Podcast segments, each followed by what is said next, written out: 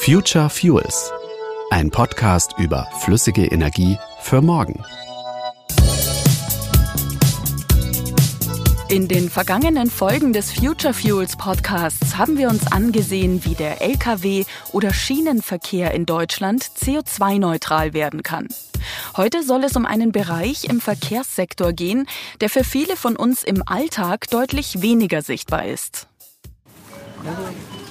Ich würde schon gerne regional kaufen, aber Avocado wird es ja bei uns nicht geben. Peru, aha, natürlich ordentlich Kilometer. Ich würde denken, es ist so, wie es ist. Wahrscheinlich nicht richtig, aber nicht zu ändern. Also mir ist es schon wichtig, dass die Sachen so regional wie möglich kommen. Aber ich stehe jetzt hier zum Beispiel bei den Melonen und Datteln und Orangen und Zitronen und die gibt es nun mal leider nicht. Ich kann halt auch nicht ohne Verkehrswege meine Familie gut ernähren. Viele Dinge, die wir in Deutschland kaufen, haben schon einen langen Weg zurückgelegt. Elektroartikel oder Kleidung aus Asien, Bananen aus Ecuador, Kaffee aus Äthiopien. Und die meisten dieser Waren kommen mit dem Schiff zu uns. So schön die riesige Auswahl hier bei uns an Produkten aus der ganzen Welt ist, die weltweite Schifffahrt verursacht jährlich mehr Treibhausgasemissionen als ganz Deutschland. Und es werden immer mehr. Das liegt daran, dass der Seeverkehr stetig zunimmt. Um zwei bis drei Prozent jedes Jahr, die Corona-Zeit ausgenommen. Und Prognosen gehen davon aus, dass auch in Zukunft immer mehr Waren übers Meer gefahren werden. Wenn wir das Klima schützen wollen, ist also auch die Schifffahrt ein wichtiger Baustein. Und weil ein Land allein schlecht verbindliche Regeln für die gesamte Schifffahrtsbranche aufstellen kann, hat sich die Internationale Seeschifffahrtsorganisation der Vereinten Nationen, kurz IMO, ein Ziel gesetzt.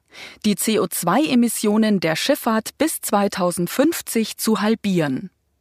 Das Ziel ist also derzeit noch weit weniger ambitioniert als zum Beispiel das von Deutschland, das ja bis 2045 komplett klimaneutral werden will. Wie sollen diese riesigen Containerschiffe in Zukunft klimaneutral übers Meer fahren? Welche Technologien gibt es schon und wie weit sind sie in der Umsetzung? Darum geht es in dieser neuen Folge Future Fuels, ein Podcast des IWO, Institut für Wärme und Mobilität. Mein Name ist Schling Golmitzer und ich freue mich, dass Sie heute wieder dabei sind. Jetzt haben wir ja schon gehört, dass der Treibhausgasausstoß der Schifffahrt insgesamt sehr hoch ist. Trotzdem sind Schiffe auch unheimlich effiziente Transportmittel im Vergleich zu anderen Verkehrsmitteln. Wie passt das zusammen? Das erklärt uns Professor Friedrich Wirz, Leiter der Arbeitsgruppe Schiffsmaschinenbau an der Technischen Universität Hamburg. Schiffe transportieren über 90 Prozent des weltweiten Warenaufkommens und emittieren dabei immerhin, aber auf der anderen Seite auch nur etwa drei Prozent der weltweiten äh, Klimagas- oder Treibhausgasemissionen. Ähm, wenn man sich vorstellt, äh, ein Schiff verbrennt zwar, also nehmen wir mal ein Containerschiff als Beispiel, vielleicht 150 Tonnen Kraftstoff am Tag, transportiert dann aber 18.000 äh, Container über 500 Seemeilen. Dafür bräuchte man eine ganze Menge Lkw oder gar Flugzeuge um das gleiche Frachtaufkommen zu wuppen. Warenverkehr per Schiff ist also schon ziemlich effizient. Allerdings noch fast komplett mit fossilen Kraftstoffen. Bis vor kurzem vor allem mit Schweröl, das sehr viele Schadstoffe verursacht. Jetzt immer mehr mit Dieselkraftstoffen, die im Vergleich zum Schweröl deutlich sauberer sind. Und gerade beschäftigt sich die Branche mit dem Umstieg auf andere Treibstoffe, das würde zumindest die lokalen Emissionen wie Feinstaub schon mal reduzieren. Welche das sein können, verrät Kurt Christoph von Knobelsdorf. Er ist Sprecher von NOW, der Nationalen Organisation Wasserstoff- und Brennstoffzellentechnologie. Und wir sind äh, beim, im Schiffsverkehr zunächst mal äh, dabei, auf LNG umzustellen, also auf flüssiges Erdgas. Klammer auf, was natürlich die Chance beinhaltet, ähm, dieses Gas künftig synthetisch herzustellen. Also das ist ja ein Pfad, der dann dadurch offen ist. Auf die synthetischen Kraftstoffe gehen wir später noch genauer ein. Die sollen dann wirklich eine klimaneutrale Schifffahrt ermöglichen.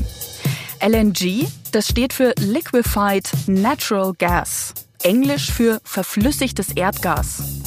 In der Branche sehen viele LNG als Übergangslösung, solange die alternativen Kraftstoffe noch nicht verfügbar sind. Der Vorteil von LNG, es verursacht weniger Schadstoffe, also eine deutliche Senkung der Emissionen an Stickoxiden und Feinstaub, sowie die vollständige Reduktion von Schwefeloxiden. Das Treibhausgasproblem ist mit fossilem LNG aber nicht gelöst. Es braucht langfristig andere Kraftstoffe, um das Ziel zu erreichen, nämlich die Schifffahrt klimaneutral zu machen. Aber was ist eigentlich mit den Technologien, über die wir in den beiden vergangenen Podcast-Folgen viel gesprochen haben? Die Batterie und die Brennstoffzelle. Für die großen Schiffe, die weite Strecken übers Meer fahren, ist die Batterie wohl nicht geeignet, sagt Wirz von der TU Hamburg. Schiffe sind ja große Fahrzeuge und wir sprechen äh, oder, und denken auch ein bisschen in anderen Dimensionen als im Automobilbereich oder auch im Stationärbereich. Ne? Wenn man jemandem von einer Batterie erzählt, dann stellt er sich im größten Fall so eine Autobatterie vor. Da sind ein paar ja, vielleicht Kilowattstunden drin. Auf dem Schiff reden wir eher über äh, Energieeinheiten von mehreren hundert Megawatt-Tagen. Also wir sind dann im Bereich von 100.000 solchen Autobatterieeinheiten, die man äh, auf dem Schiff installieren müsste, um diese Energiemenge unterzubringen. Und Brennstoffzellen, die gebunkerten Wasserstoff an Bord in elektrische Energie umwandeln, die gibt es noch nicht in der Leistung, die ein Schiff bräuchte, sagt Wirz. Also ein großer Schiffsmotor, die größten, die wir so kennen, haben etwa äh, 70, 80.000 kW und ähm, eine Brennstoffzelle hat in der Regel vielleicht 50 kW, das sind schon die großen. Ne, also man bräuchte sehr, sehr viele davon. Und es ist nicht ohne weiteres möglich, die einfach immer größer zu bauen, sondern man geht dann dahin, dass man mehrere Einheiten zu äh, Paketen oder sogenannten Stacks zusammenfasst. Und das ist natürlich eine platzintensive und auch eine teure Angelegenheit. Und insofern ist das in der Entwicklung. Es gibt kleinere Einheiten, die schon zum Teil auf großen Schiffen äh, unterstützend eingesetzt werden oder auch auf ganz kleinen Schiffen als äh, alleiniger Wandler. Aber ich sag mal, um ein äh, Containerschiff nicht mehr mit einem Motor, sondern mit einer Brennstoffzellenanlage anzutreiben, das, äh, da besteht noch erheblicher Entwicklungsaufwand und auch einfach Upscaling-Bedarf. Ne? Für die Frachtschifffahrt über lange Strecken sind Batterie und Brennstoffzelle also erstmal keine richtige Alternative. Allerdings wird derzeit in Forschungsprojekten an der Idee gearbeitet, Brennstoffzellen an Bord für die Selbstversorgung des Schiffes mit sauberem Strom während der Hafenliegezeit zu nutzen, sofern am Anleger keine entsprechende elektrische Infrastruktur angeboten werden kann. Für die Binnenschifffahrt sind Batterien und Brennstoffzellen durchaus schon eine Option, sagt Wirz. Deshalb machen wir jetzt einen kleinen Exkurs in die Binnenschifffahrt. 2017 waren knapp 4500 Binnenschiffe in Deutschland registriert. Zwei Drittel davon transportieren Waren und ein Drittel fahren mit Menschen an Bord. Es gibt immer wieder politische Pläne zur Entlastung der Straße, die Binnenschifffahrt zu stärken und mehr Güterverkehr von den Lkw auf die Schiffe zu verlagern. Die fahren relativ kurze Strecken und sind relativ klein. Äh, die haben ja Motoren so in der Größenordnung von Lkw-Motoren oder vielleicht ein bisschen mehr. Äh, insofern kann man sich das da gut vorstellen. Es gibt auch schon Projekte, in denen diese Technologien eingesetzt werden. Zum Beispiel eine Fähre, die seit Juni 2021 auf der Kieler Förde unterwegs ist und von zwei E-Motoren mit je 86 kW und einem unabhängigen Bugstrahler mit 40 kW angetrieben wird. Bisher sind es aber vor allem Pilotprojekte. Bevor Investoren viel Geld in neue Technologien stecken, müssen die sich erstmal bewähren. Ähnlich ist es auch bei den alternativen Kraftstoffen. Daran wird viel geforscht und es gibt gefühlt tausend verschiedene Optionen. Welche? Das weiß Friedrich Wirz. Das kann verflüssigtes Erdgas sein, das können Alkohole wie Methanol und Ethanol sein, das können irgendwelche äh, Biokraftstoffe sein, die aus äh, Frittenfett äh, raffiniert wurden. Nein, das war's noch nicht. Es geht noch weiter. Alkohole sind ja von Natur aus flüssig. Erdgas ist erstmal gasförmig und kann dann verflüssigt werden, um besser händelbar zu sein. Und so ist das auch mit anderen Gasen. Das kann auch Ammoniak sein, was äh, verflüssigt werden muss. Und natürlich auch direkt der sauberste aller Brennstoffe, der Wasserstoff, der aber auf der anderen Seite eben am schwierigsten zu kontrollieren und auch zu speichern ist, weil es eben ganz, ganz kleine Moleküle sind, die riesig viel Raum in Anspruch nehmen, sodass man auf äh, dem gegebenen Platz nur ganz wenig Energie unterbringt. Es sei denn, man verflüssigt auch den Wasserstoff oder komprimiert ihn ganz stark bei sehr hohen Drücken. Über Wasserstoff haben wir schon viel gesprochen in den vergangenen Folgen. Die Branche diskutiert gerade aber auch über das Folgeprodukt Ammoniak. Eine unter Normaldruck gasförmige Verbindung aus Wasserstoff und Stickstoff. Der Vorteil von Wasserstoff ist ja, dass beim Verbrennen kein CO2 entsteht. Das ist bei Ammoniak auch so. Die Herstellung ist aber relativ energieintensiv. Außerdem ist Ammoniak ein giftiges Gas. Man muss beim Bau der Schiffe und Tanks also unbedingt sicherstellen, dass kein Ammoniak entweicht. Bei LNG gibt es auch die Möglichkeit, es aus Biogas herzustellen, sogenanntes Bio-LNG. Oder das Methan aus erneuerbaren Energien mit dem sogenannten Power-to-Gas-Verfahren herzustellen. Das wäre dann synthetisches LNG. Und ein weiterer alternativer Kraftstoff, den Herr Wirz vorher auch schon genannt hat, ist synthetisch hergestelltes Methanol aus regenerativen Quellen. Bei all diesen Kohlenwasserstoffen entsteht bei der Verbrennung zwar CO2, jedoch in geschlossenen Kohlenstoffkreisläufen mit einer ausgeglichenen Klimabilanz bei Herstellung und Verbrennung der Fuels. Wir haben mit Daniel Sahnen gesprochen. Er ist Maschinenbauingenieur und arbeitet bei der Meyer Werft. Dort beschäftigt er sich unter anderem mit Methanol und der Frage, wie es sich für den Einsatz in der Schifffahrt eignet. Schon mal vorweg, sogar sehr gut findet Sahnen. Ein Vorteil, die saubere Verbrennung. Und was noch viel wichtiger ist, wenn wir über klimaneutrale Kraftstoffe sprechen, Methanol lässt sich relativ leicht regenerativ herstellen. Und das ist ja eigentlich der Schlüssel für jeden zukünftigen Kraftstoff. Also jeder zukünftige Kraftstoff muss erneuerbar und am besten einfach erneuerbar herstellbar sein. Und hier ist der Vorteil von Methanol eben, dass die, Molekül, dass die Molekülstruktur so einfach aufgebaut ist. Also es ist ja, wie gesagt, der kurzkettigste Alkohol. Ähm, und was man dazu braucht, sind erneuerbares CO2, das entweder aus Abfallprozessen oder direkt aus der Atmosphäre genommen wird und dann zusätzlich halt Wasserstoff aus einer äh, Elektrolyse, natürlich angetrieben mit erneuerbaren Energien, also Wind und Sonne. Und dann kann man dies in einen Reaktor geben. Das ist auch alles Stand der Technik, das ist bekannt. Das wird großtechnisch auch schon gemacht, denn die Chemieindustrie benötigt ja Methanol als Grundstoff. Und ja, so kann man dann Methanol relativ simpel herstellen. Dabei gibt es aus der Sicht des Schiffbauers noch einen weiteren großen Pluspunkt in der praktischen Anwendung. Auf dem Schiff lässt sich das Methanol relativ gut lagern.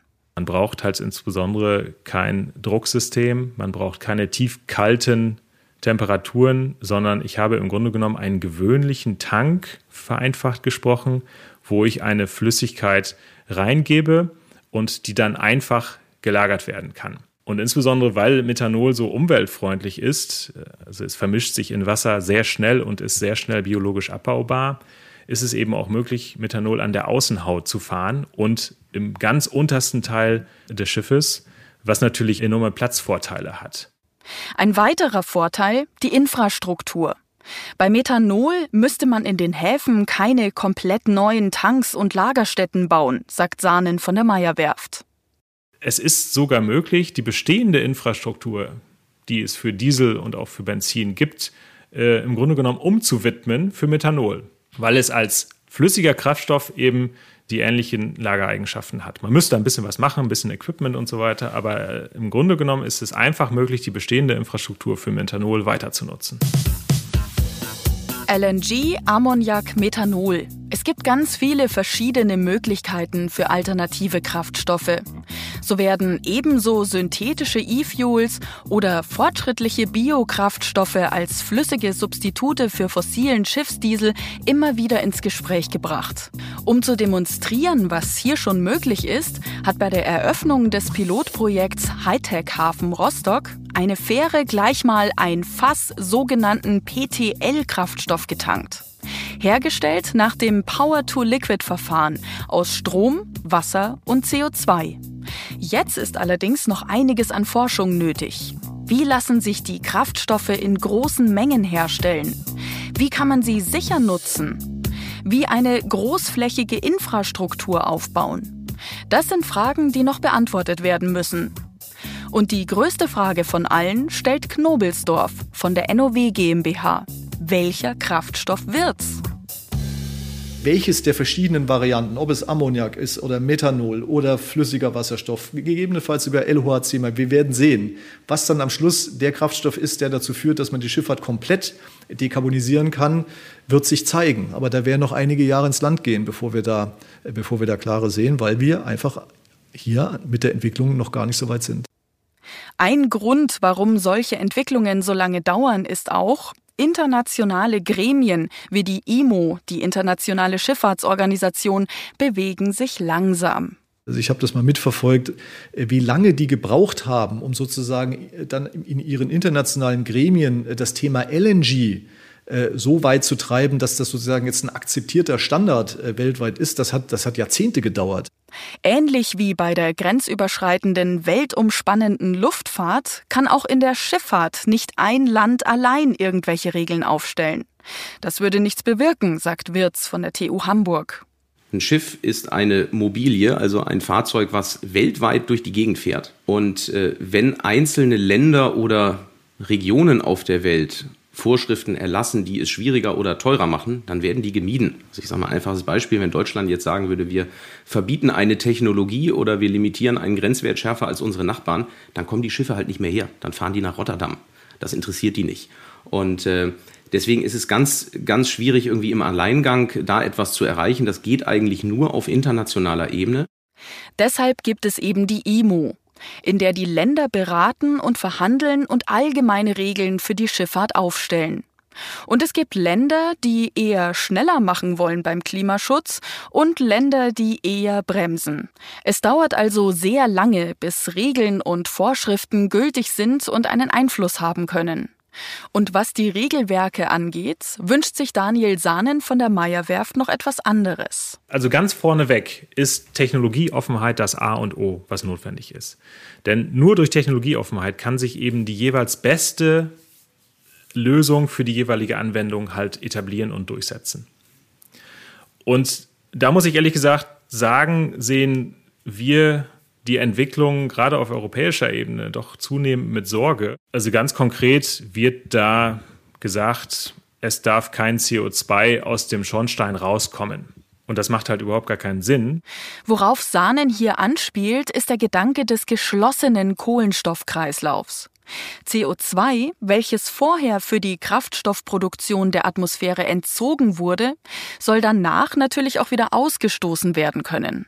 Ich bin von der Gesamtbilanz klimaneutral, wenn ich einen erneuerbaren Kraftstoff verwende. Also das, was an CO2 am Abgasrohr in die Atmosphäre entlassen wurde, das wurde vorher im Herstellungsprozess des Kraftstoffs gebunden. Und somit bin ich neutral. Die eine Seite sind internationale Abstimmungen und verbindliche Regeln. Ein anderer Hebel, der relativ schnell etwas verändern könnte, Treibstoffe, die Treibhausgasemissionen verursachen, müssen teurer werden, sagt Wirz. Mein Eindruck ist, die fossilen Kraftstoffe sind zu billig. So billig, dass Transportkosten in der Regel kaum eine Rolle spielen. Aber wenn der Kraftstoff nicht so billig wäre, dann würden einerseits Technologien, die die Effizienz steigern und in einem gewissen Maße geht da natürlich noch einiges, insbesondere auf der betrieblichen Seite, rentabel machen. Das sind Maßnahmen, die kann man ganz gut beobachten, die sich sehr stark am Kraftstoffpreis orientieren. Immer wenn der Sprit teuer ist, dann investieren die Leute in effizienzsteigernde Maßnahmen. Wenn der Kraftstoff billig ist, interessiert das keinen, weil man das beim Controller nicht durchkriegt. Das zweite ist, dass wenn der fossile Kraftstoff nicht so billig wäre, natürlich auch die alternativen Kraftstoffe, die fast zwangsläufig teurer sind nach Marktmechanismen, ja, in einen wettbewerbsfähigen Bereich kommen würden. Die EU-Kommission hat vorgeschlagen, die Schifffahrt innerhalb der EU in den Emissionshandel einzubeziehen. Dadurch müsste die Branche zumindest etwas für die CO2-Emissionen zahlen, und es wäre ein Anreiz, diese einzusparen. Hier steht man jetzt aber noch am Anfang der Diskussion. Doch die Zeit für mehr Klimaschutz, auch in der Schifffahrt, drängt. Der Weltklimarat hat klar gemacht, wie wichtig schnelles Handeln ist. Wir haben im heutigen Podcast gehört, dass es bereits eine Vielzahl an CO2-neutralen Kraftstofflösungen gibt. Das große Stichwort hier Technologieoffenheit für innovative Konzepte. Jetzt gilt es, dafür auch die globalen Märkte zu schaffen, um Klimaziele schnellstmöglich zu erreichen. Das war Future Fuels zu alternativen Antrieben und alternativen Kraftstoffen im Schiffsverkehr. In den kommenden Folgen werden wir uns die wichtigsten weiteren Verkehrsmittel genauer ansehen. Den Pkw und den Flugverkehr zum Beispiel. Ich freue mich, wenn Sie weiter zuhören.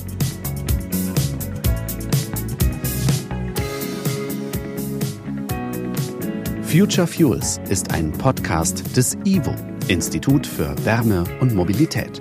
Eine Einrichtung der deutschen Mineralölwirtschaft. Redaktion Olaf Bergmann, Kerstin Ketels, Rainer Diederichs. Konzept, Regie und Produktion Ikone Media. Weitere Informationen finden Sie unter www.futurefuels.blog.